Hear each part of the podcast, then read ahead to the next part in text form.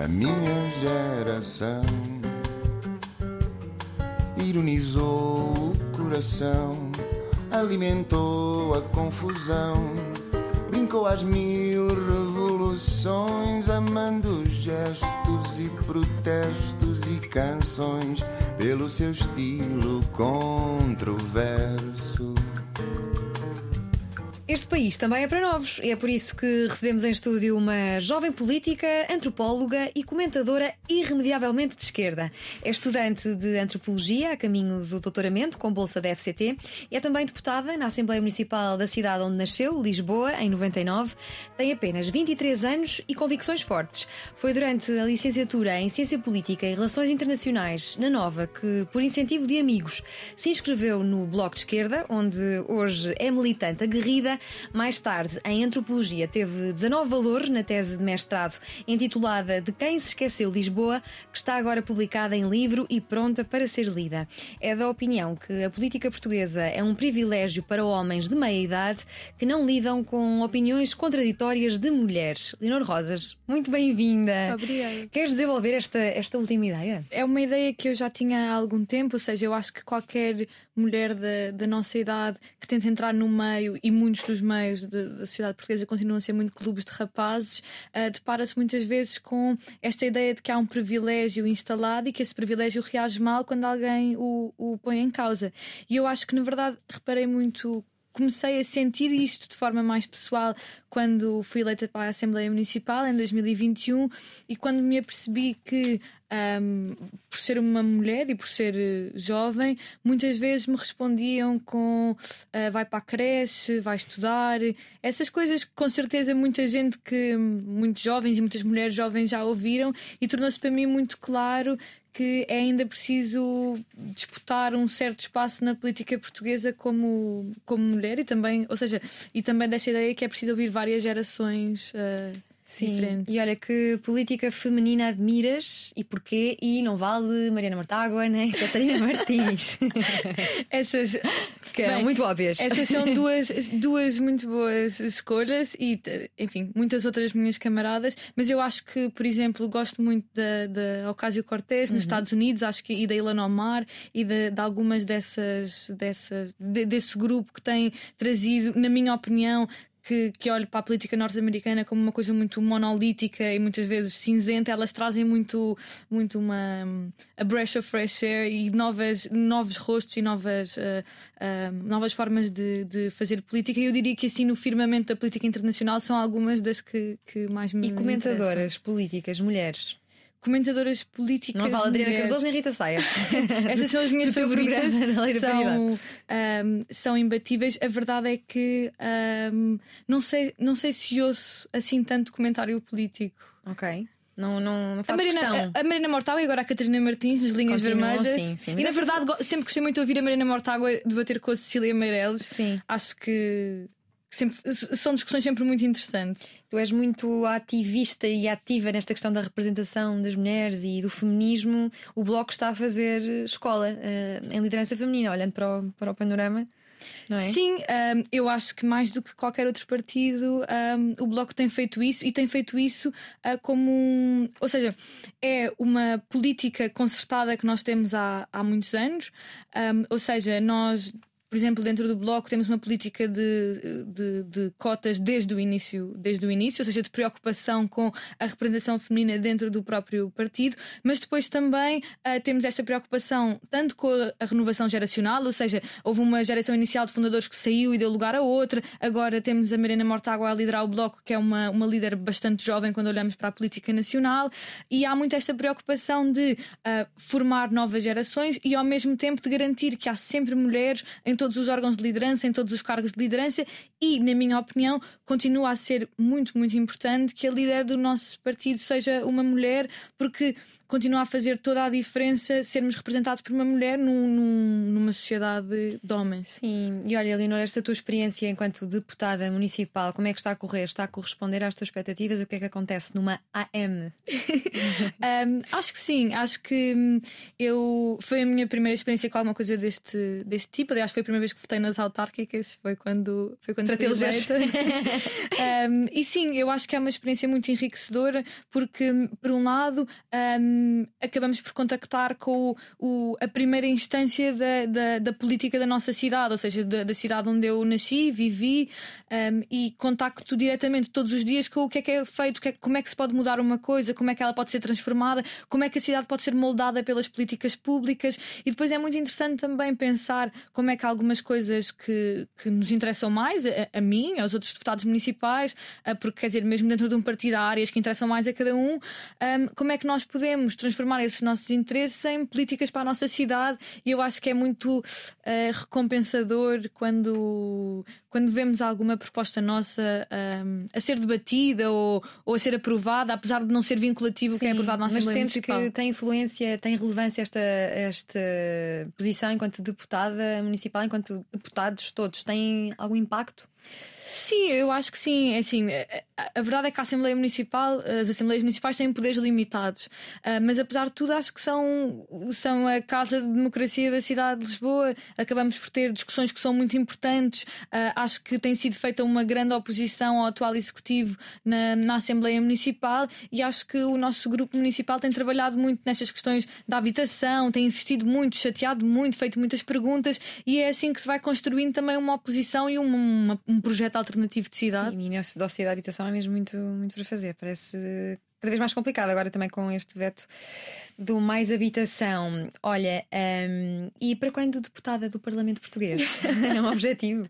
Não, uh, ou seja, acho que. Hum, eu acho. Eu eu gosto da minha experiência como deputada municipal, mas tudo o resto são coisas em que eu não penso muito. Quero continuar a dar uh, o meu contributo da forma que estou a dar agora, continuar este mandato, dar o meu contributo nos Jovens do Bloco, que é onde eu acabo por fazer mais coisas e futuro é do futuro. Ok, mas no caso de seres eleita vá na próxima legislatura, que eu acho que não é assim tão impossível, qual é que seria a tua prioridade? Duas prioridades, três prioridades. ok, nessa situação de três prioridades. Ok. Acho que a questão da habitação é uma questão central agora. E é muito. Acho que qualquer pessoa que se proponha a representar a nossa geração em qualquer instância que seja, da Assembleia Municipal, à Câmara Municipal, ao Parlamento, ou que quer que seja, não pode não ter a habitação como uma prioridade. Uh, acho que ela também é uma prioridade prioridade do, do Bloco e acho que ela diz muito à, à nossa geração, ou seja, digamos assim, dos, dos 20 aos 35, somos o país onde sai, um dos países onde sai mais tarde casa dos pais, uh, os nossos preços de, de quartos e de habitação em Lisboa são completamente absurdos e quando nós ouvimos estas histórias que têm sido divulgadas sobre pessoas que têm a vida em pausa, que não se conseguem divorciar, não conseguem estudar, não conseguem sair de casa dos pais, acho que essa é, é uma prioridade. Um, depois há, há, coisas que também há coisas que têm a ver muito com, com o trabalho que eu faço ao nível académico que me interessam muito trabalhar, questões sobre memória histórica, sobre a descolonização da nossa sociedade, um, sobre este sobre o combate ao racismo, mas também sobre a forma como nós encaramos o nosso passado colonial, que são coisas que me, que, que me interessam muito e que onde se cruza muito a política com um, o trabalho académico que eu faço. E hum, finalmente, eu acho que a questão uh, da violência de género também é uma questão que, que é muito importante para o, para o blog e, e, para mim. Acho que nós temos feito um trabalho interessante, por exemplo, ao nível da tentativa de transformar a violação em crime público, uh, da proposta de, para que as crianças também sejam consideradas vítimas de violência doméstica quando vivem em casas uh, em, que, em que isso acontece. Isto são algumas propostas que mudam a vida das, das mulheres em Portugal e que é importante que os partidos se batam por ela e acho que, que, essa, que essa deve ser uma prioridade de qualquer mulher nestes Sim. espaços. Leonor, e tu, nascida e criada em Lisboa, deputada municipal em Lisboa, és a pessoa mais indicada para me dizeres de quem é que se esqueceu Lisboa, que é o título da tua tese. Bem, a quem minha, esqueceu Lisboa, Leonor? A minha tese é precisamente sobre a questão da, da memória colonial um, no espaço público em Lisboa. Eu tentei olhar para a paisagem memorial em Lisboa e nós conhecemos-la bem e reparamos, basta vir uma ou duas vezes a Lisboa. Temos espaços como Belém, com o Jardim da Praça do Império, agora com os brasões recém-inaugurados das antigas colónias, o padrão dos descobrimentos, a estátua do Padre António Vieira, que é de 2007, uh, de 2017, um, o bairro das colónias, uma série de toponímia relacionada com generais e colonizadores na cidade, e há esta há uma espécie, há uma espécie de narrativa consensual sobre uh, a ideia de que fomos colonizadores benignos, de, esta ideia dos descobrimentos, entre aspas, um, uma ideia de que trouxemos novos mundos ao mundo, e essa ideia está muito consolidada e está muito consolidada também no espaço público e na forma como a cidade de Lisboa se apresenta. E hum, acho que, respondendo à pergunta de quem se esqueceu de Lisboa, esqueceu-se um, das vítimas de, do colonialismo, esqueceu-se das pessoas que, tanto portugueses como africanos, que morreram nas, nas guerras coloniais, esqueceram-se das pessoas escravizadas que durante muitos, uh, muito tempo habitaram na cidade de Lisboa, esqueceu-se de, de, de uma história que não é só branca, que é a história que é contada agora. E como é que tu te posicionas em relação a estes espaços que mencionaste, enumeraste, eliminá-los ou contar melhor a sua história? Eu acho que essa é a grande questão e depende muito de espaço para espaço. Houve noutros países coisas muito interessantes que foram feitas, por exemplo, no Reino Unido, em Bristol, houve uma estátua do Edward Colston que foi deitada abaixo por manifestantes e que foi colocada no museu, um, toda pintada, derrubada, e foi uma forma de o fazer. Eu acho que não sou, ou seja, não sou eu, não são necessariamente os académicos, os investigadores que têm de decidir o que é que se tem de fazer. Acho que é o movimento social e é a organização do movimento social que tem de perceber o que é que faz mais sentido fazer. Uh, ou seja, se naquele momento uh, faz sentido remover uma estátua, se faz sentido contextualizar aquele espaço. Agora, algumas coisas que eu definitivamente acho, isso com certeza, é que há coisas que foram feitas recentemente que não fazem nenhum sentido. Não faz nenhum sentido em 2017 ser construída uma estátua completamente a crítica ao padre António Vieira, uh, com crianças indígenas retratadas uh, seminuas, ou seja, os indígenas retratados como crianças seminus à volta do, do, do missionário, ou, por exemplo, como agora, uh, de se terem colocado em pedra os brasões na Praça do Império com os nomes das antigas colónias, numa, numa, num ato de completamente de propaganda lusotropical. Mas no caso do padrão de descobrimentos que foi erigido em 1940, o que é que te acontece a ti, Leonor Rosas, quando passas por lá? É muito imponente. Eh, eu mesma lembro das primeiras, vezes, das primeiras vezes que o vi de tentar encontrar aquelas figuras históricas que nos aparecem nos manuais escolares. Qual é a tua relação com esse monumento? Quando o vês, achas que devia estar ali ou devia desaparecer da paisagem? Eu acho que a questão do, do padrão dos descobrimentos é uma questão mais, mais complexa e eu também não tenho uma resposta estanque para ela. Eu sei que a forma como ele agora é apresentado, particularmente aos turistas, porque ela é uma das zonas mais turísticas da cidade de Lisboa, é uma forma totalmente errada. Falta uma contextualização sobre a construção do padrão durante as, para o contexto da exposição do, do mundo português, que foi um ato de propaganda do regime fascista. Falta, por exemplo, uma contextualização sobre o facto da Roda dos Ventos que está à sua frente ter sido uma prenda da África do Sul Sul na altura do apartheid, e acho que uh, é, é muito importante que, pelo menos, como primeiro passo de discussão, eu acho que nós precisamos abrir uma discussão sobre o assunto antes de tudo. E como primeiro passo da discussão, pensar em como apresentar aquele espaço de maneira diferente e depois logo se vê para onde é que a discussão nos leva. Mas acho que esse é o primeiro passo. E quando olhas para os manuais escolares eh, a contar a história de Portugal, achas que contam a verdade? Não, acho, acho Acho que é por aí que começa, não é? não. É por aí que começa. Sem dúvida, eu acho que o primeiro passo para esta descolonização da sociedade nós ainda precisamos de fazer, apesar de quase 50 anos envolvidos das descolonizações formais, passa também em grande parte pela educação, porque eu lembro-me de quando andava na escola e agora, se eu for ver os manuais escolares mais recentes, mantém-se esta narrativa da, das descobertas. Ou seja, em primeiro lugar, a ideia de que nós descobrimos sítios, apesar de lá morarem pessoas, de existirem lá civilizações, algumas antiquíssimas, continua a persistir a ideia de que nós descobrimos estes povos, como quer dizer, aqui em Portugal. Si. Eu estive agora recentemente Exatamente. várias vezes no Brasil e falam sempre, sempre da invasão portuguesa. Exato. Uh, porque é, a perspectiva do outro lado, não é? De uma civilização que existia, que foi massacrada e que dizem que descobriram um, dizem, que foram, dizem que foram descobertos quando não foram. Acho que essa é a primeira questão, acabar com esta ideia de, de, que descobrimos o mundo quando o mundo já existia. Depois acho que há uma segunda questão que tem a ver com, com a escravatura, que é ainda muito mal contada na, na, na, nossa. E quer dizer, há muitas outras questões, mas eu diria que estas são assim duas a resolver de forma urgente. A ideia da escravatura. Nós fomos o país responsável pelo maior, maior número de, de pessoas traficadas uh, pessoas escravizadas traficadas do continente africano para o americano. 6 milhões dos 12 milhões no total. E a verdade é que quando nós vemos os manuais escolares, a escravatura aparece como parte do comércio triangular um, e as pessoas escravizadas são mais um dos produtos entre panos, espelhos, açúcar e há há muito pouco foco dado a esta questão que continua a ser tão importante.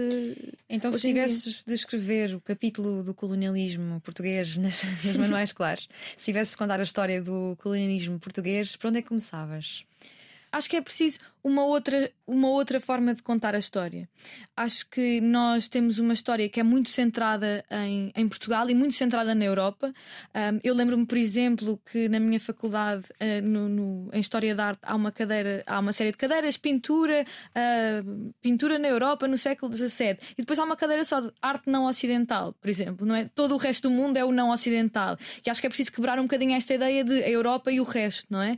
E contarmos mais histórias, por exemplo, sobre civilizações não europeias para acabar com este mito de que não existe história fora da Europa, não existiam civilizações, não existiam um, não existia riqueza cultural fora da Europa. Acho que é preciso tirar o foco, contar outras histórias, mas também, um, e acho que esta é uma segunda coisa muito importante, contar a história da, da modernidade europeia de outra forma, porque nós falamos muitas vezes do iluminismo e dos direitos do homem, mas a verdade é que precisamente no século em que surgia o iluminismo uh, e no início das revoluções que vêm a, a moldar a nossa, a nossa história, um, era essa a altura em que mais pessoas escravizadas se traficavam, ou seja, a que custo é que foi, é que foi construída a chamada modernidade europeia e o iluminismo. Acho que são coisas que nós precisamos de pôr em perspectiva numa visão muito eurocêntrica que nós temos da história. Esta é uma entrevista que eu acho que vai casar com comichão, muita gente, já deve saber, não é? Como é que nós portugueses devemos olhar para o nosso passado? Porque nós somos portugueses, mas nós não somos os portugueses do século XVI. Muitas vezes tentamos defender-nos mas nós não somos aqueles portugueses e a história é a história e a evolução do, do, ser humano e da sociedade também. Como é que nós devemos posicionar-nos para o passado, continuarmos, uh, termos rancor daquilo que, que foi o nosso passado ou tentar uh, aprender para melhorar o futuro? Eu acho que eu gosto muito desta ideia de que eh, sem passado não pode haver futuro e sem, sem esta ideia do, do, de um passado com o qual estamos bem resolvidos é muito difícil uh, vivermos em democracia, porque a ideia de fazer as pazes com o passado e de fazer reparações, de pedir desculpa, de corrigir erros históricos é o que nos constrói uma sociedade mais justa e mais igual. E acho que muitas, destas, muitas vezes, quando temos esta conversa, as pessoas atacam-nos dizendo que um, é preciso uh, que não, não podemos apagar a história, que essas coisas todas, mas é precisamente o contrário que, que, que nós queremos fazer. E nós falo no sentido de pessoas que, que trabalham estes temas do, do, colonialismo, é precisamente o contrário. Nós queremos tentar contar as histórias que até hoje estão ausentes do discurso público, dos manuais escolares, que estão ausentes de, de, do espaço público, do turismo, das comemorações oficiais e é exatamente contando estas histórias e reconhecendo o sofrimento de gerações e gerações de pessoas que podemos olhar de forma mais, mais esclarecida para a nossa sociedade. Porque, porque é que existe racismo estrutural ainda? Um, porque é que as pessoas racializadas continuam a ser vítimas de discriminação, de violência policial, uh, de, de, de uma de segregação social? Quer dizer, estas coisas têm raízes coloniais muito antigas e é na história que nós encontramos um, a resposta para estas questões e agora nós recebemos essas explicações e temos de fazer alguma coisa Sim. com elas. E o que é que achas que esteve por trás do colonialismo? Um desejo de poder e expansão ao estilo do que vemos hoje na Rússia, de Putin? Uh, eu, eu acho que ou seja, é muito difícil dar uma, uma resposta um, a esta questão. Eu acho que um, o colonialismo, e a, ou seja, a empresa colonial e a expansão europeia para outros territórios uh, do mundo se deve muito a uma fase do se deve muito a uma fase do capitalismo em que foi necessário ir, ir buscar um, e mais tarde não dobra, mas produtos a outros sítios do mundo e onde e que e que por isso se partem nestas, nestas, nestas expedições, e por isso é que mais tarde, uh, e há alguns autores sul-americanos que escrevem sobre isto de forma muito interessante, uh,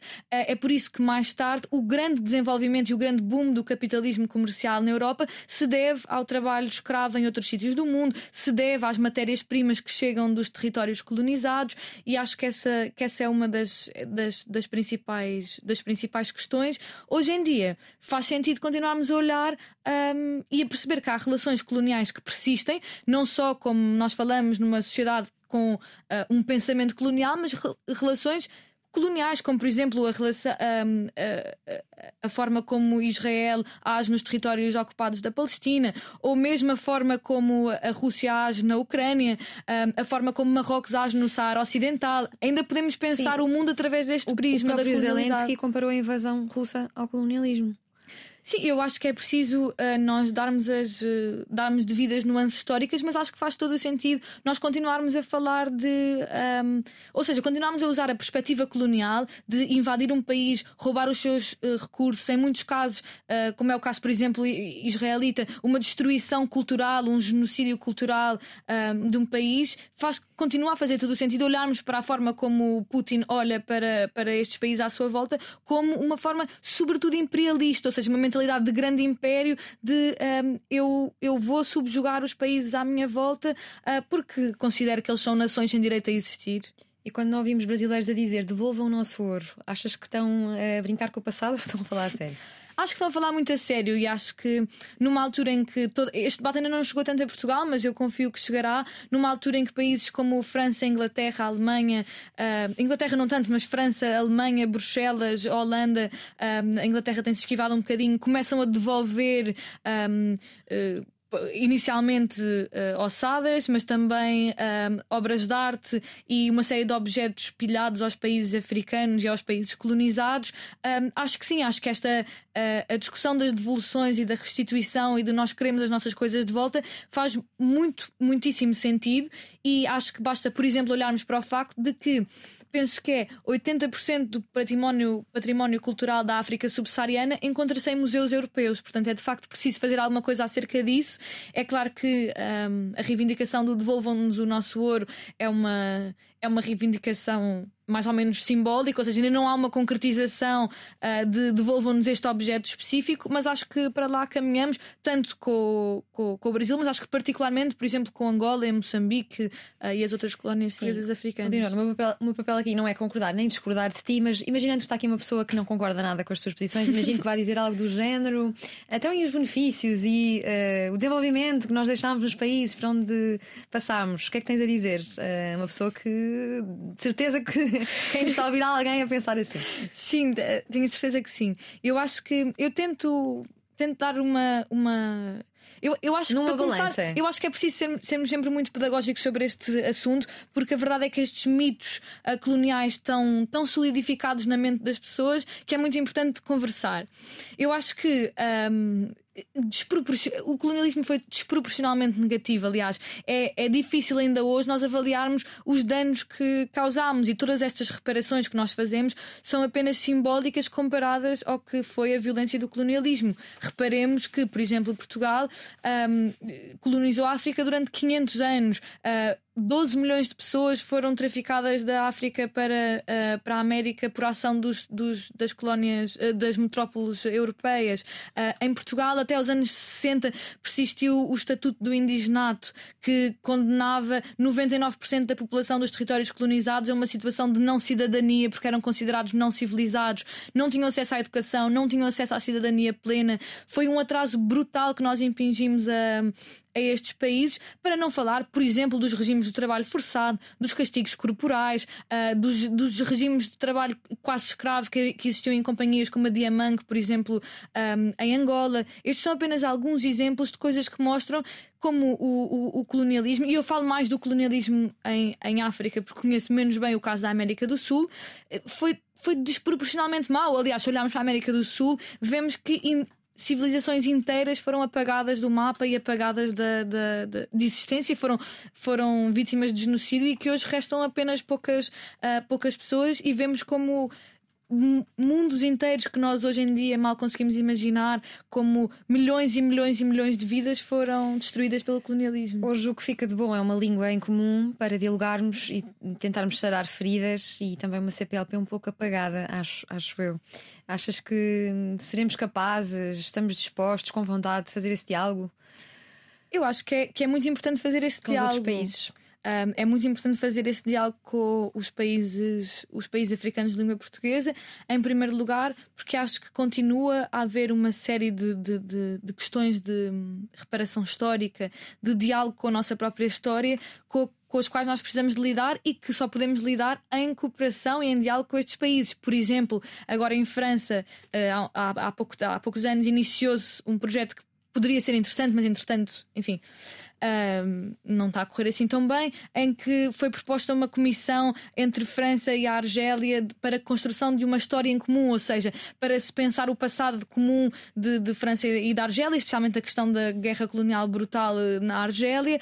Um, eu acho que isto poderia ser uma coisa interessante para Portugal pensar também, esta ideia de um, dialogar com os países de forma a pensar-se no passado em comum, como é que nós pensamos no nosso passado, como é que nós pensamos no nosso uh, passado em conjunto conjunto de forma não gloriosa, não, que não glorifique apenas os descobrimentos. Acho que em França têm sido dado passos interessantes nesse sentido para os quais nós podíamos olhar, mas que na verdade depois até em França ficaram assim um bocadinho parados. Mas acho que, que especialmente com os 50 anos do 25 de Abril e depois das descolonizações a chegar, devíamos pensar nesse assunto mais, mais seriamente. Olha, o selo comemorativo do Vaticano para a JMJ foi retirado de circulação por remeter ao colonialismo. Como é que viste isto? Acho, acho ótimo que tenha sido retirado de circulação, mas acho, quer dizer, acho que é, que é de uma total falta de noção uh, aquilo ter sido proposto em primeiro lugar nós olhamos para aquele selo e olhamos para as imagens de, de, da propaganda do Estado Novo, António Ferro ficaria felicíssimo a olhar para aquele, uh, para aquele selo. Quer dizer, aquilo, aquilo uh, o, as crianças no padrão do descobrimento, toda aquela, uh, todo aquele imaginário remete muito para um imaginário lusotropical, Estado novista, e acho que, quer dizer, aquilo ter passado por uma série de pessoas e ter sido aprovado é de uma grande por esta altura acho que já toda a gente percebeu, percebeu o teu 19, não é? Muito entusiasmo a falar sobre este, este assunto. O que é que separa aquilo que fizeste no mestrado do que vais fazer agora no doutoramento? Bem, eu tive. Eu, eu no mestrado foquei-me eh, nesta questão da memória do espaço público na cidade de Lisboa e também das formas de inscrição de uma memória alternativa. Ou seja, como é que nós, face a esta memória dominante colonial, o que é que, se pode, o que, é que tem sido feito? Uh, desde os grafites, manifestações, visitas guiadas alternativas, um, contramapeamentos, etc. Uma série de coisas têm sido feitas, perceber como é que se pode fazer. E agora, no meu doutoramento, vou, vou me focar não só em Lisboa, mas também vou trabalhar o caso da memória um, do colonialismo belga no espaço público em Bruxelas, um, também por ser um, um, um caso que me interessa muito, porque a Bélgica teve um rei absolutamente sanguinário, que foi o Leopoldo II, que foi responsável pelo genocídio de quase 50% da população do Congo nas, no trabalho, na exploração de borracha. E interessa-me também perceber como é que ele é lembrado, como é que se criam as narrativas nacionais belgas à volta desta, desta figura, e é um bocadinho nisso que vou estar a trabalhar no meu doutoramento. Então, desta tua paixão por história, é foi uma herança familiar, para quem não sabe, e nos estiver a ouvir, a Leonor é filha de um grande historiador, Fernando Rosas, e fundador do Bloco de Esquerda esquerda. Isto foi herdado, ouvias histórias, histórias sobre história, histórias sobre história desde pequenina. É verdade. Tanto o meu pai como a minha mãe um, são de história, são os dois historiadores, então acho que houve uma grande, houve uma grande paixão por história desde, desde que eu me lembro. Um, ou seja, para esta ideia das ciências sociais, eu gosto de pensar que antropologia, história, sociologia são coisas que dialogam entre si. Mas sim, houve sempre uma grande, uma grande paixão e eu acho que acabei por. Um, ou seja, acabei por me interessar muito pelo pela, pela questão do colonialismo, exatamente porque quando era mais nova me interessei muito por, um, por questões relacionadas com, com, com, a Segunda Guerra Mundial e com a violência um, que aconteceu na Europa, ou seja, na primeira metade do século XX, e comecei a tentar estudar um bocadinho as raízes desta violência, ou seja, de onde é que vem esta, esta violência, e há trabalhos muito interessantes feitos, até a própria Ana Arendt fala sobre isso, sobre as raízes da, da violência das, das guerras mundiais no colonialismo, e foi aí que comecei a estudar o colonialismo. E tu, quando cresces e vais tendo aulas de história, eras contestatária com a forma como te ensinavam a história? Ou nem por isso, mesmo na matéria do colonialismo, por exemplo? Um, não sei, talvez. Não, não sei se fui assim tanto, eu era assim um bocadinho mais croma. Vem mais tarde esta, esta vontade acho, de alterar os manuais. Eu acho que tive a sorte de ter, ter professores muito bons que davam as cadeiras, as disciplinas muito para além dos manuais e que promoviam debates e, e, e, permitiam ideias diferentes na sala de aula e por isso sempre gostei muito das aulas de história e hum, eu acho que foi mais tarde e, que surgiu mais tarde, já na faculdade, que comecei a pensar mais sobre a questão do eurocentrismo nos nossos currículos, mas sem dúvida lembro-me muito bem de ser uh, miúda e a minha mãe chamar a atenção a dizer: Olha, já viste no teu livro de história que as pessoas escravizadas estão retratadas como sendo mais um produto, e eu nunca me esqueci disso. Eu lembro-me de estar a ler aquilo e ser pequena e pensar: de facto, quer dizer, eram, eram pessoas, como é, que pode, como é que podemos falar assim destas pessoas? E são coisas que vão um bocadinho crescendo em nós ao longo dos anos. Sim, e continuando aqui, vou insistir um pouco mais nesta questão uh, de seres filha de um dos fundadores do Bloco, que é, uma, que é um peso e uma responsabilidade ao mesmo tempo. E falo de peso porque, por exemplo, no Twitter, esse ambiente tóxico, eu sei que há uma, ou houve, eh, eu acompanho algumas vezes uma tendência das pessoas dizerem, ah, esta pessoa só está aqui porque é filha de. Eu devo dizer a quem nos está a ouvir e a ver que ele não está aqui porque é Elinor. Como é que tu lidas com, com isto? É sempre fácil ou nem por isso? Ah, eu acho que eu acho que é normal que as pessoas. Uh, para começar, eu acho que o Twitter é assim um espaço um bocado. Um, assim, caótico e polifónico e muita coisa acontece ao mesmo tempo e, e às vezes coisas um bocado tóxicas e pouco, pouco ponderadas. As pessoas escrevem uma coisa, mandam e nunca mais pensam nisso. Acho que eu, eu, lido, eu acho que lido bastante bem com, com, com isto. É claro que muitas vezes ouço esse tipo, esse tipo de coisas, mas tenho uma. Ou seja, por um lado, tenho, tenho muito orgulho e aprendi muito com, com o meu pai, até mesmo nas coisas em que discordámos e nas coisas em que continuamos a não, a não estar de acordo. E acho que continua a ser uma grande inspiração para mim, ao nível académico, por exemplo, com o trabalho, com todo o trabalho que fez. E hum, acho que é uma coisa Sim. que já me habituei, e, faz sim, parte. E, exato, faz parte. E nisto calha também a herança do bloco de esquerda. Tu nunca simpatizaste com ideias de direita? Não, nenhuma. não, devo, devo admitir que não. Não estou não a dizer isto por assim para, para fazer género, nunca. Acho que nem sempre concordei com tudo o que nem sempre concordei com tudo o que é o Bloco de Esquerda.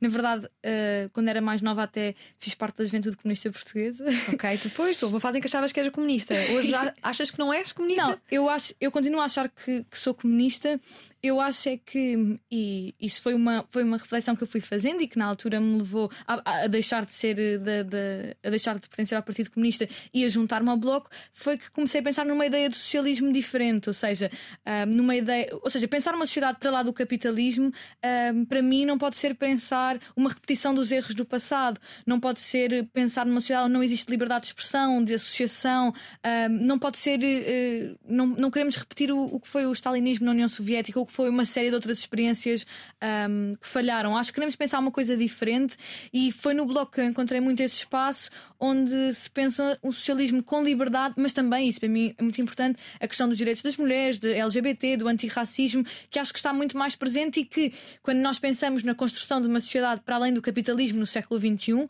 por muito distante que possa soar, um, não podemos pensar numa sociedade composta por uh, homens brancos. É preciso pensar numa coisa, uh, numa coisa diferente. E foi no bloco que eu encontrei esse espaço para pensar em todas as vertentes do mundo novo que nós queremos construir. Olha, então podemos dizer que és uma comunista no bloco de esquerda. E isto é a deixa perfeita para eu te perguntar qual é a diferença entre o PCP e o BE. Qual é a diferença? PCP é bem mais conservador, digo eu. Um, eu diria que há várias, uh, algumas diferenças. Eu acho que, para começar, é importante hoje em dia salientar muitas convergências que existem e, e acho que, por exemplo, a, a geringonça e os acordos à esquerda que foram feitos foram frutos de existirem muitas convergências a nível, por exemplo, de política económica e de uma visão sobre o trabalho, sobre a habitação, sobre uma série de assuntos estruturantes. Mas acho que, por exemplo, nas questões sociais há grandes diferenças que levam uma pessoa a escolher um ou outro, e no meu caso, identificar-me mais com o bloco. Por exemplo, um, a, questão da eutanásia para mim é uma questão que é muito importante e o PCP nesta questão tem uma posição muito conservadora, também na legalização das drogas leves, questões relacionadas com a prostituição. Por exemplo, agora na discussão da, da violação, transformação da violação em crime público, o PCP teve uma posição contra com a qual eu não me revejo absolutamente nada. Um, há uma série de, de, de questões sociais e depois há questões de fundo históricas sobre um, a própria perspectiva que o PCP tem, o PCP versus o Bloco e o partido, os partidos que fundaram o Bloco têm sobre a história do socialismo e um, o que é que funcionou, não funcionou, o que é que podemos fazer daqui para a frente. E depois também, termino com isto, uma série de questões a nível internacional que na altura tornaram, ou seja, me fizeram viraram muito mais para o bloco, como questões relacionadas com uh, o MPLA em Angola, com o Partido Comunista Chinês, com a Coreia do Norte, que são coisas que, enfim, que não são de, de menos importância Sim. quando se pensa no mundo que queremos construir. O Bloco de Esquerda apresentou recentemente uma proposta com a qual eu simpatizo, em particular, para limitar smartphones nos intervalos escolares para alunos do primeiro e segundo ciclos. Em que pé é que está? Conseguiram reunir uh, apoio de outros partidos? Eu, eu acho que esta, que esta proposta é, é muito importante e eu espero que ela consiga reunir, reunir mais apoio, porque nós, hoje em dia vemos, e eu acho que isto é uma preocupação do Bloco, e na verdade eh, identifico muito com essa preocupação e fiquei muito feliz que essa proposta tenha sido apresentada. Vemos que as pessoas mais jovens são imensamente consumidas por estas tecnologias, muito mais do que nós fomos, e, e aliás, quer dizer, eh, eu nós já somos de uma, de uma geração em que tivemos acesso à tecnologia desde cedo. Uhum. Um, mas apesar de tudo, vejo como as gerações mais jovens são consumidas completamente por estes aparelhos, como eles muito provavelmente prejudicam o bom funcionamento das aulas. E, por exemplo, acho que uh, eu pelo menos olho com algum receio para estas novas tecnologias de inteligência artificial e para a forma de ou seja, sobre fazer trabalhos, fazer testes, aprender, uh, escrever, irmos escrever um trabalho, irmos aprender para o trabalho, quando na verdade estas tecnologias quase que fazem tudo por nós e acho que são coisas para as quais nós olhamos no bloco com alguma preocupação e esta proposta surge um bocadinho nesta linha. Olha, e como é que vai o feminismo pelo mundo? Vou aproveitar que temos aqui uma Barbie para te perguntar se já viste a Barbie. já vi, gostei muito. Gostaste? Achas que faz uh, jus ao feminismo? Acho que, quer dizer, acho que há, é preciso distinguir duas coisas no filme da Barbie. Uh, uma é a mensagem, outra é a forma de produção do filme. Sim. Uh, a forma de produção do filme, quer dizer, é um blockbuster de Hollywood. Aliás, Hollywood está em greve, nos, tem estado em greve nos últimos tempos, uh, distribuído, produzido de uma forma na qual eu, eu não me revejo, que é desta forma Uh, capitalista. Muito, muito capitalista. Outra é a mensagem. Eu acho, eu acho que o filme é um filme. Uh, e quer dizer, e pronto, e depois há o próprio golpe publicitário da própria empresa da Mattel, Sim. como é óbvio. Mas acho que, falando do filme em si, eu gostei muitíssimo do filme. Achei que um, é uma forma muito simples e muito interessante de colocar a questão do patriarcado até para as raparigas mais jovens que foram ver o filme porque gostam da Barbie ou porque brincaram com Barbies. Acho muito interessante a forma como é colocado que o patriarcado prejudica tanto homens como mulheres. Um, acho que é muito interessante a forma como é colocada e rimo muitíssimo nessa parte o mansplaining uh, em que elas distraem os canos fazendo-os falar sem parar de coisa a, a, a explicar-lhes coisas. E acho que sobretudo eu gosto muito deste tipo de hum, do tipo, do tipo de, de filmes e livros que nos que eh, falam para nós mulheres sobre a nossa própria experiência e nos quais todas nós nos podemos rever, porque todas nós já tivemos um homem a explicar-nos, se calhar, o tema da nossa tese ou o, o tema sobre o qual nós mais trabalhamos, e temos homens a explicar-nos constantemente. E hum, gostei muito, muito de ver. E, e e simpatizo com a ideia de, apesar de ser um produto altamente comercial, de ser uma forma de fazer chegar o feminismo a muitas eh, meninas novas que Sim. gostam da Barbie. Olha, e do cinema passamos à literatura: Sartre, Simone de Beauvoir, Milane Kundera e Virgílio Ferreira quatro autores que tu adoras, eu também adoro, por isso posso te perguntar. Temos aqui uma existencialista com pensamentos muito profundos sobre finitude. Nem por isso. É que na adolescência também li estes todos e, e, andava por aí, muito existencialista. Eu acho, eu acho que foi, eles foram muito, muito importantes para um, na minha adolescência por várias razões. Eu acho que, em primeiro lugar, um, porque hum, todos eles, muito ligados ao existencialismo, me deram. Uh, e, e, ou seja, eu nunca os li de uma forma negativa, porque acho que muitas vezes o existencialismo, estas ideias existencialistas, são muito levadas para um lado quase nihilista, de nada tem sentido, não vale a pena Sim. fazer nada. Eu interpretei-os muito pelo contrário e continuo a, a, a, gostar muito deles passado, passado alguns anos, exatamente porque eu acho que eles nos dizem que nós podemos decidir tudo, podemos fazer tudo, está nas nossas mãos transformar a nossa vida. O próprio Sartre achava que estava nas nossas mãos transformar o mundo à nossa volta. E depois, particularmente, achei muito interessante a forma como a Simone de Beauvoir aplica de forma brilhante muitas destas deste pensamento existencialista na condição das mulheres e na libertação da, da, das mulheres. E finalmente o próprio Milan Kundera, porque na altura me marcou muito. Morreu sem ganhar o Nobel. Exa Todos exatamente. os anos apostava que ia ganhar. Mas, eh, acho que diz pior do prémio Nobel do que dele ele não ter recebido o prémio Nobel. Sim. Mas ele para mim foi muito importante por causa da questão da Primavera de Praga e da forma como ele fala sobre. Um, ou seja, como a forma como a Primavera de Praga, que no fundo foi tentar trazer um rosto mais humano ao socialismo na Checoslováquia, foi esmagada.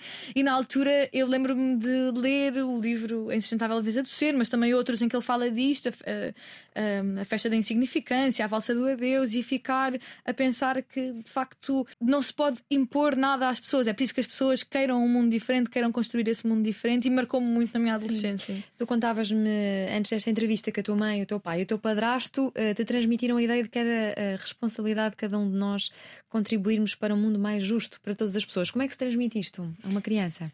Eu acho que Quer dizer, é uma coisa que vai acontecendo ao longo dos anos. Eu acho que tenho muito a agradecer à minha família desde muito cedo por um, sempre falarmos muito de, de, política e de desta. Eu acho que a primeira ideia que eu tive foi de que as coisas não estavam certas e que um mundo em que uh, existe pobreza extrema, em que existem desigualdades tão grandes, não pode ser um mundo que está certo e que era o nosso dever fazer alguma coisa sobre isso quer dizer, através das nossas ações diárias de participação política, de, um, do nosso trabalho académico ser transformado numa coisa que pode ser utilizada para melhorar a sociedade de alguma forma e incutiram muito esta ideia e também eu acho que uma das coisas que me lembro de ser mais pequenina é da ideia do antifascismo, de, da longa ditadura do Estado Novo, dos presos políticos, do combate antifascista. Tanto quando eu era pequenina achava que fascistas eram monstros. Assim, imaginava um fascista como uma espécie de monstro, exatamente porque houve muito essa ideia da memória, que era preciso preservar a memória das pessoas que lutaram para que hoje nós vivêssemos em democracia. E desde cedo a descer à avenida.